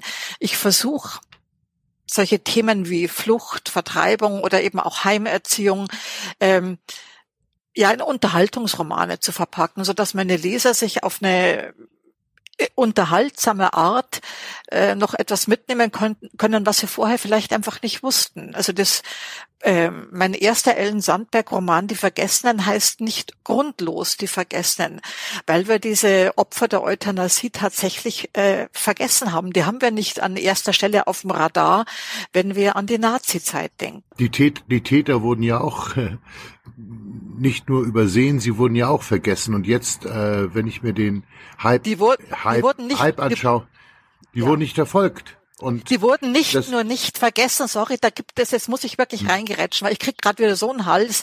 Das kennt niemand, dieses Urteil unseres äh, Bundesgerichtshofs gegen den Dr. Kurt Borm. Das war ein Euthanasiearzt, der dann auch irgendwann angeklagt wurde mit zwei anderen. Äh, aber Borm hat's durchgezogen. Der ist durch alle Instanzen. Er ist äh, vom Landgericht Frankfurt freigesprochen worden. Hm und in letzter Instanz von unserem Bundesgerichtshof und zwar mit einer Begründung, das muss man sich wirklich auf der Zunge zergehen lassen. Ähm, Also das Landgericht Frankfurt hat in seinem Urteil erkannt, dass dieser Dr. Kurt Baum an, an der Tötung von mindestens 5600 32, ich weiß die genaue Zahl jetzt nicht, Menschen beteiligt war. Also der war in einer dieser Tötungsanstalten in Sonnenstein, glaube ich, als Arzt aktiv und auch später noch bei T4. Aber Begründung des Gerichts, er habe das Unrecht seines Handelns nicht erkennen können, weil er quasi in der Nazizeit aufgewachsen ist und das so verinnerlicht hat, dass er das Unrecht nicht erkennen konnte. Ich, also ich habe damals, als ich das gelesen habe, habe ich es erstmal nicht geglaubt. Dann habe ich es nachrecherchiert und ähm, es stimmt tatsächlich, es war dann schon, glaube ich, Anfang der 80er Jahre, als der Bundesgerichtshof dieses Urteil bestätigt hat. Und ich habe mir damals gedacht, bitte drückt doch dieses Urteil heute mal einem Verteidiger eines islamistischen Terroristen in die Hand. Sollte er doch mal mit derselben Begründung Verblendung Freispruch fordern. Ja, also wie gesagt, ein Teil wurde übersehen, man wollte sie nicht verurteilen. Es hat ja bis zu dem Fall Demjan Juk gedauert, ja. dass sich die Rechtsauffassung geändert hat. Bis Demjan Juk hat gegolten, dass äh, man eine individuelle Schuld nachweisen muss einem Angeklagten in einem solchen Verfahren. Also sprich, der Angeklagte hat an dem bestimmten Tag den und den Menschen mit Name unter den und den Umständen zu Tode gebracht. Das war die individuelle Schuld. Und mit dieser Voraussetzung konnte man dann 20, 30 Jahre nach Kriegsende eigentlich fast niemand mehr anklagen, weil die Beweislage einfach so dünn war. Und dann mit Demjanjuk hat sich die Rechtsauffassung geändert. Dann hat es auf einmal gereicht, dass man ein Rädchen im Getriebe war. Und dann kann man angeklagt werden äh, wegen Beihilfe zum Mord, wie jetzt aktuell diese 96-jährige Sekretärin aus Schutthof. In der Gesamtschau also nicht falsch verstehen, ich finde es schon richtig, dass solche Leute vor Gericht gestellt gehören. Ja, ja sonst, sonst Aber könnte man ja die Justiz vergessen. Also dann, dann braucht man ja auch, äh, das äh, verjährt halt nicht. Das richtig, Beihilfe zum Mord verjährt ja. auch nicht. Das ist richtig. Aber wenn man sich das jetzt mal in der Gesamtschau anschaut, es gab über Jahrzehnte eine nicht sehr eifrige Justiz, äh, die sich da keinen Haxen ausgerissen hat, diese NS-Verbrecher vor Gericht zu bringen. Und jetzt kommt eine neue Generation von Juristen und die wollen noch gerade schnell fünf Minuten Verschluss äh, zerren die dann 90, 95-jährige, fast 100-jährige Leute vor Gericht, um, um zu sagen, ja, wir stellen uns dieser Verantwortung doch. Es ist ja auch richtig, aber wenn man auf dieses Gesamtbild blickt, dass diese Täter wie der Borm oder andere, die sich überhaupt die gar nicht erst angeklagt wurden, ja, die sich auch entzogen haben, wie dieser Dr. Aribert Heim, äh, denen ist nichts passiert. Also den wirklich schlimmen, üblen Tätern ist nichts passiert. Und dann sitzt auf einmal der Buchhalter vor Gericht. Dieses Gesamtbild, das ist schief. Das stört mich. Das meinte ich mit, ob das Geheimnis ein bisschen leichtere Kost ist. Es ist so gesehen leichtere Kost, wobei natürlich diese Figur der Helga, diese Mutterfigur, wenn man der folgt und wenn man miterlebt, was sie erlebt hat, ja, ähm, ich denke, sensiblen Menschen wird das schon nachgehen. Wir machen uns ja heute alle gar keinen Begriff mehr davon, was es bedeutet zu fliehen. Also ich die Generation unserer Eltern, die vielleicht noch Fluchterfahrung hat, wie mein Vater zum Beispiel, wobei der auch nicht aktiv geflohen ist, sondern der war Ostpreuße, musste mit 18, 19 Jahren in den Krieg und kam dann ganz schnell in Gefangenschaft und konnte dann nach Kriegsende nicht in seine Heimat zurück. Also er ist nicht geflohen, aber die Heimat war trotzdem weg. Der musste erst mal seine Familie wiederfinden. Das kennen wir ja heute alles gar nicht mehr generell in unserer Gesellschaft ist dieses Thema Flucht, was es wirklich bedeutet, was man da erlebt, ja, was man da durchmacht, das ist nicht mehr so präsent. Aber wir, wir sehen es ja täglich. Es, es muss doch eigentlich präsent sein.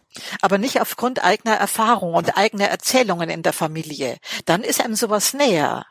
Ja, natürlich. Also das, äh, ähm, das, also ich bin da, bin da eigentlich voll, voll bei Inge, ähm, dass äh, wenn du das nicht entweder in der Familie hast oder, also du kannst dir das einfach nicht, kannst es dir nicht vorstellen. Also auch wenn es ein Thema ist, das sich immer in den Nachrichten irgendwie am Rande siehst, aber ähm, der Mensch ist da leider ähm, dazu fähig, äh, solche Dinge komplett auszublenden, glaube ich. Ich weiß nicht, ob ausblenden das richtige Wort ist. Ich denke, es hat was mit Empathie zu tun. Und Dinge, die man selber erfahren hat oder im, im Umfeld durch Erzählungen mitbekommen hat. Ich glaube, da ist es dann einfach leichter, eine Empathie zu entwickeln und das zu übertragen auf Menschen, die jetzt gerade hier über Belarus äh, und Polen an der deutschen Grenze stranden. Äh, ja. Ich glaube, das ist dann einfacher, weil es einfach näher ist, emotionaler. Also ich würde aber auch hier zustimmen. Äh, ich komme ja, ich bin ja Jahrgang 61 und äh, ich habe diese ganzen äh, Nazi-Geschichten, Kriegsgeschichten habe ich ja auch immer gefragt. Mein Vater war ja Kriegsberichterstatter und äh, hat darüber, hat über seine Erfahrungen, er hat sich so seine Traumata und ich glaube, von denen hat er ziemlich viele. Ähm, äh, die hat er in zwei ziemlich erfolgreichen Büchern äh, niedergeschrieben. Ähm, ich habe dann, als er gestorben ist, habe ich äh, seine ganzen Unterlagen gefunden, äh, sehr wenige, also Flugbuch, 144 Feinflüge, äh, Soldbuch und so weiter und so fort. Und ähm, also mir mir war das mir war das äh, mir mir war das Thema Krieg Flucht, Vertreibung, Enteignung, der Russe kommt. Äh, bei mir war das äh, in der Kindheit, in der Jugend doch relativ präsent ich habe ja auch meinen Großvater gut gekannt, der mit, äh, der die Isonzo-Schlachten im Ersten Weltkrieg überlebt hat, bevor er dann äh, vor der zwölften äh, äh Schlacht äh, mit 350.000 anderen Soldaten desertiert ist und zu Fuß um die Adria zurück nach Siebenbürgen gelaufen ist. Ähm, das war präsent und äh, mich mich machen diese äh, ah, das ist schreckliches Wort, mich macht es betroffen. Nein, aber ich glaube, ich kann es daher ein bisschen besser nachvollziehen, ähm, auch wenn ich in einer wunderbaren äh, Gegend aufgewachsen bin und ohne Geldsorgen und so weiter und so fort. Ich hatte eine tolle Kindheit, tolle Jugend. Ähm, ich, ich kann es trotzdem nachvollziehen, was es bedeutet, oder besser nachvollziehen, was es bedeutet, seine Heimat zu verlieren, ähm, alles zurückzulassen, mit nix als äh, der Kleidung, ob man nun über das Mittelmeer äh, fährt oder oder auf dem Landweg oder in Lastwagen geschmuggelt wird oder wie auch immer. Ich finde das ganz, ganz furchtbar und ich finde auch ähm, diese Empathielosigkeit, die herrscht, weil wir ja auch zugedröhnt werden mit unglaublich vielen Nachrichten und mit ganz vielen Störgeräuschen von äh, äh Menschen, die sehr laut schreien, ich sage jetzt mal AfD zum Beispiel, ähm, das, das finde ich ganz, ganz furchtbar, äh, dass wir über die Schicksale dieser Menschen äh, so hinweggehen und ja, es gibt ja trotzdem noch, Gott sei Dank, auch sehr viele Menschen, die sich um diese, um diese Menschen wiederum kümmern. Ne? Ja. Das, das ist, ist auch sehr, sehr wichtig. Ja, ist auch sehr schön zu sehen im Moment jetzt gerade, weil ich ja vorher dieses Beispiel Belarus und Polen gebracht habe, äh, wie sich auch sehr viele Polen für diese Flüchtlinge engagieren. Ja, manchmal träume ich ja dann davon, dass äh, ähm, so etwas passiert wie äh, in, in einschlägiger Krimiliteratur. Manchmal träume ich ja von Attentätern. Ähm, wo, wo ist der Attentäter, wenn man ihn braucht? Ich will jetzt keinen Namen nennen, aber es, es ist manchmal, also im Film funktioniert das prima. Da gibt es manchmal Delta Force, da gibt es dies und das, und dann gibt es den Punisher oder wen auch immer und der erledigt dann solche Schmutzgeschichten. Aber genau so etwas, da wird, da, da werde ich ja plötzlich, da, da, da verliere ich meinen ganzen Liberalismus. Ähm, äh, das, das macht mich wahnsinnig, was in Belarus zum Beispiel gerade passiert. Ja, dann ertappt man sich unfassbar. Dann ertappt man sich plötzlich dabei, dass man sich einen Mord, äh, dass man einen Mord gut finden würde. Ja, ja, die, die berühmte Salonfrage lautete ja in den 50er Jahren, hätten Sie Hitler erschossen? Ach, wusste ich gar nicht.